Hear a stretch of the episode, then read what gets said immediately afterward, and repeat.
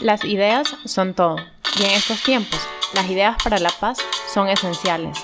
Por eso, en este podcast discutiremos con renombrados investigadores e investigadoras algunos de los temas más importantes para nuestra sociedad y daremos algunas soluciones para promover la creación de sociedades más justas e inclusivas mientras alcanzamos un desarrollo sostenible.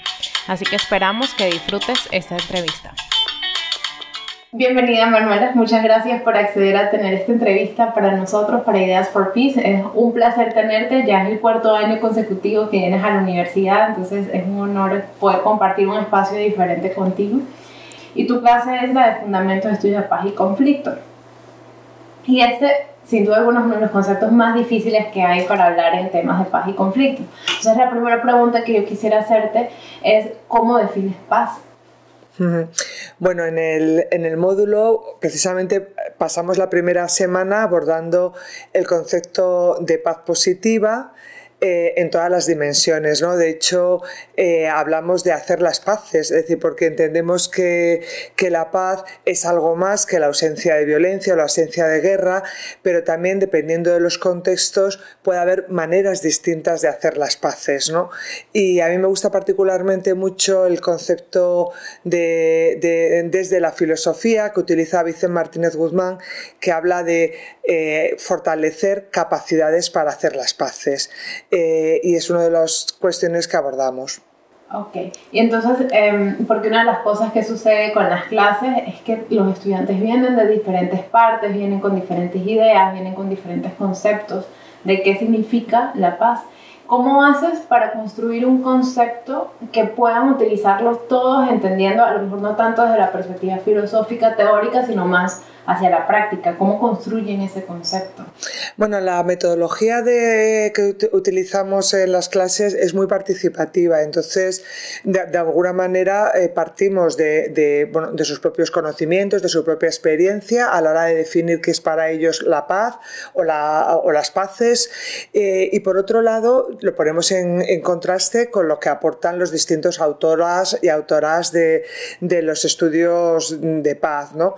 Pero desde luego luego lo que es muy característico en este, en este módulo es que la experiencia del alumnado se tiene muy en cuenta y se incorpora al, aprendizaje. Entonces cada año es distinto. La verdad es que no puedo decir que, que un año eh, es muy similar al otro. O sea, las aportaciones son muy distintas porque también el alumnado es muy distinto y sobre todo son aportaciones muy ricas porque es mm, fabuloso tener gente de distintos países de América Latina.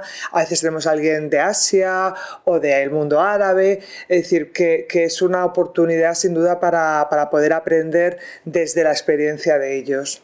Bueno, esa es como una parte de lo que tú haces, porque la verdad es que no solo te dedicas a estudios de paz, una parte importante de tu trabajo se enfoca justamente en las mujeres, en, en lo cotidiano, en la vida de, de las mujeres, mucho en parte de paz y conflicto, pero en otras áreas. Y bueno, el año que viene, 2020, la Comisión del Estatus de la Mujer va a enfocarse en revisar los pasos tomados para implementar la Declaración de Beijing, que ha sido insigne para los estudios de, de la mujer, para implementación de nuevos proyectos. Entonces, me gustaría conocer tu opinión sobre los avances o retrocesos que se han hecho desde 1995, especialmente en el área de estudios de paz y conflicto. Sí, efectivamente yo abordo en el, en el módulo eh, las nociones de paz y conflictos desde la perspectiva de género y, me gusta desde la propia noción de paz, eh, pues una de las cuestiones que abordamos es cómo desde las experiencias de, mujeres eh, activistas, pacifistas que, que, trabajan por la paz, qué tipo de valores y de experiencias han incorporado a la propia construcción del concepto. Entonces, bueno, en relación a lo que me preguntas, efectivamente el año próximo va a ser un año importante porque además de los 25 años de la plataforma de Beijing, también se cumplen 20 años de, la adopción de la resolución 1325 sobre mujeres, paz y seguridad.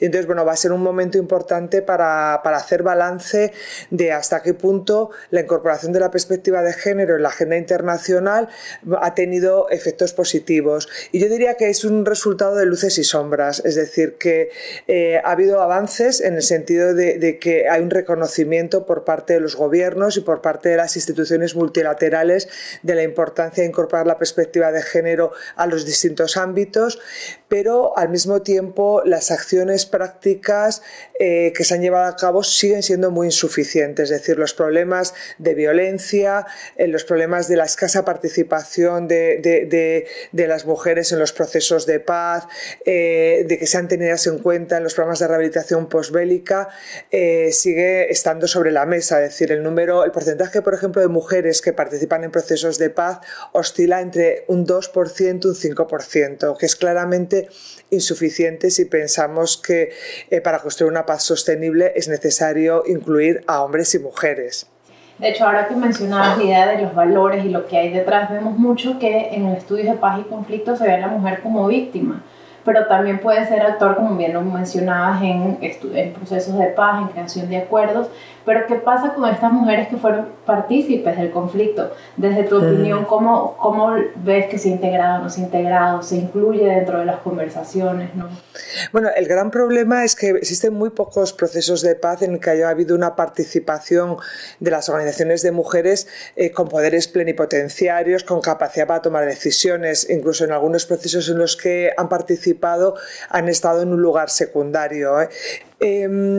Em, las mujeres, bueno, la palabra víctimas, eh, eh, en muchas eh, autoras prefieren hablar de supervivientes de la violencia, porque la palabra víctima de alguna manera, bueno, sí genera compasión, pero no es suficiente, ¿no? Muchas de las mujeres que han sufrido la violencia después han sido actores de paz, es decir, que se han comprometido en, en luchar para que no vuelva a suceder o han convertido, digamos, su experiencia traumática eh, en, en, una Mm, factor para, para, para actuar. ¿no? Eh, eso por, una parte. Y, por otro lado, digamos, la, incorporación de la perspectiva de género a los procesos de rehabilitación posbélica eh, bueno, sigue siendo algo por trabajar y por, profundizar. Es decir, que hay experiencias interesantes. Yo creo que el proceso de paz en Colombia y la incorporación de una subcomisión de género en la propia mesa de negociaciones fue muy importante y de alguna forma sienta un precedente importante para, para otros procesos de paz. Entonces, esto podría ser como un área de interés para estudiantes, personas interesadas en trabajar en paz, este proceso de rehabilitación. Bueno, yo creo que, sin ninguna duda eh, eh, hay mucho por hacer, es decir, que cómo incorporar la perspectiva de género en las negociaciones de paz, en, los procesos posteriores, ¿no? es decir, los procesos de reconciliación, incluso las propias comisiones de la verdad, es decir, que en muchos casos no tienen una perspectiva de género, o sea, recogen los delitos que se han cometido, violaciones de derechos humanos, pero sin incorporar una perspectiva de género. En concreto, en Colombia ha habido una iniciativa bastante interesante interesante eh, llevada a cabo por la Ruta Pacífica de Mujeres, eh, que ellas lo que han hecho es una comisión de la verdad de las mujeres. Han recogido testimonios de, de más de mil mujeres que han sufrido violencia sexual y otro tipo de violencias. Y eso es un precedente interesante para que las próximas comisiones de la verdad tengan en cuenta esa especificidad. Entonces yo creo que la, la, es un ámbito en el que hay todavía mucho por, por, hacer y en un momento además en el que el movimiento internacional de mujeres está muy activo ¿no? y está eh, funcionando a nivel global y, es un elemento de cambio actualmente muy importante. Sí, y ahora que hablas como estos elementos más actuales, em, quisiera también preguntarte sobre cómo ves tú los objetivos de desarrollo sostenible. Sé que has investigado sobre esto, pero también va mucho con esta agenda a 2030. Tenemos objetivos específicos en el tema de mujeres y que tiene que estar relacionado con el objetivo 16 también, eh, para poder hacer sociedades más pacíficas. Pero entonces, eh, ¿cuáles son los elementos que tú crees que son necesarios para construir o desarrollar estas sociedades?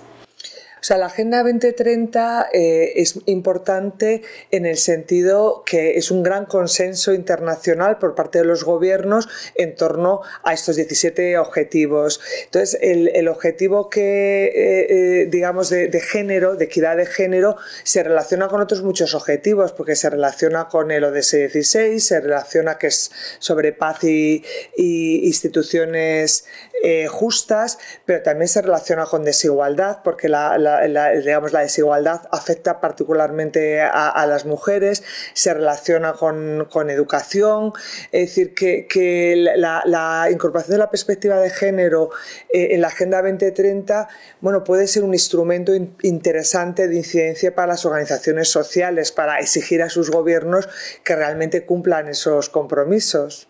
Sí.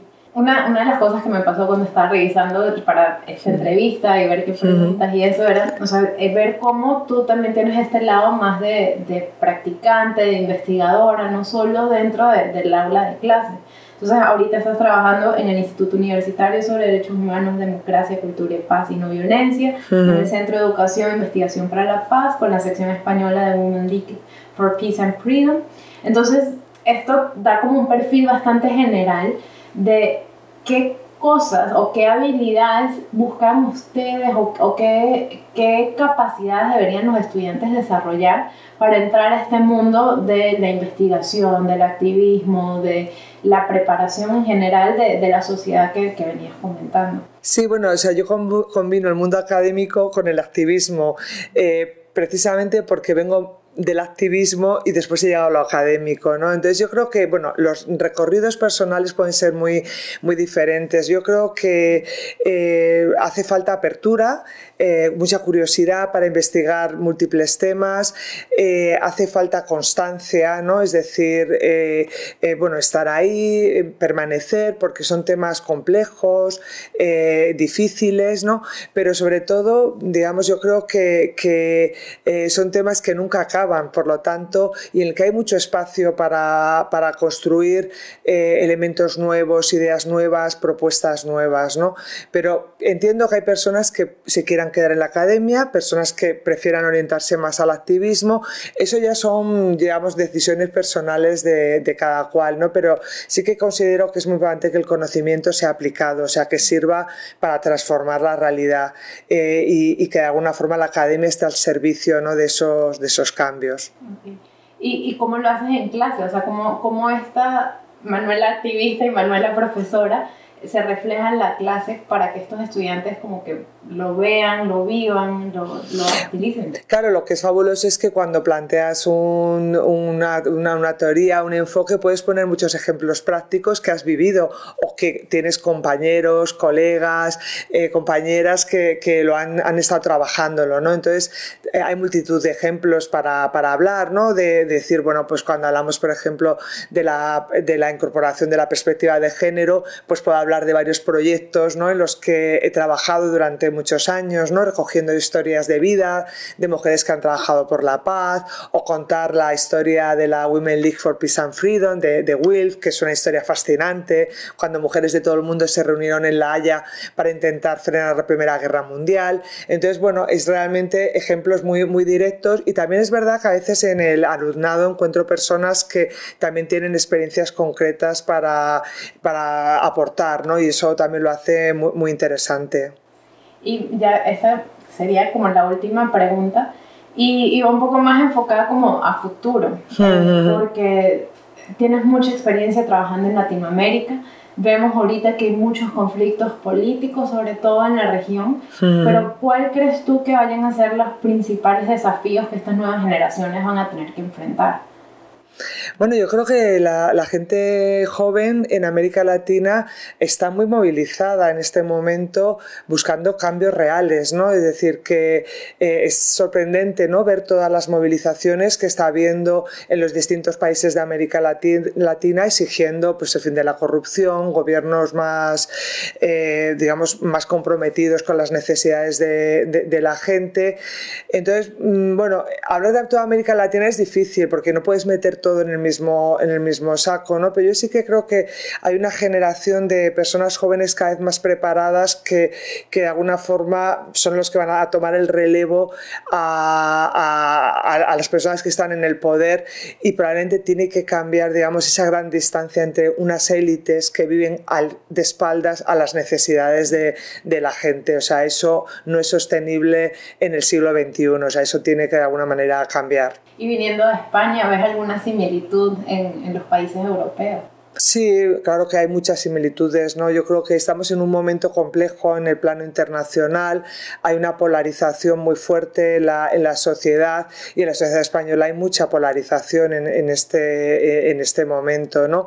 Y bueno, en América Latina también le hay, o sea, tenemos los Bolsonaros, eh, es decir, este tipo de, de, de, personajes que polarizan, que difunden el odio y en España tenemos pues también un partido de ultraderecha, eh, pues que promueve el odio, el racismo, la, es misógino, etc.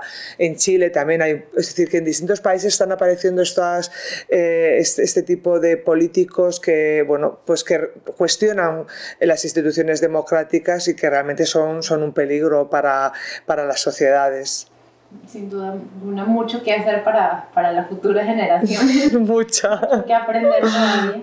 Eh, pero bueno, Manuela, muchísimas gracias por la entrevista, muchísimas gracias por compartir un poquito de lo que haces con nosotros. Y bueno, eres bienvenida siempre, no pasa. Muchas gracias. Y con esto llegamos al final de esta entrevista. Si disfrutaste esta conversación, compártela. Si quieres apoyarnos a continuar con este proyecto, puedes donar en nuestro sitio web www.ideasforpeace.org. Y recuerda que nos puedes seguir en Instagram, Facebook y Twitter para que no te pierdas el próximo episodio de Ideas para la Paz.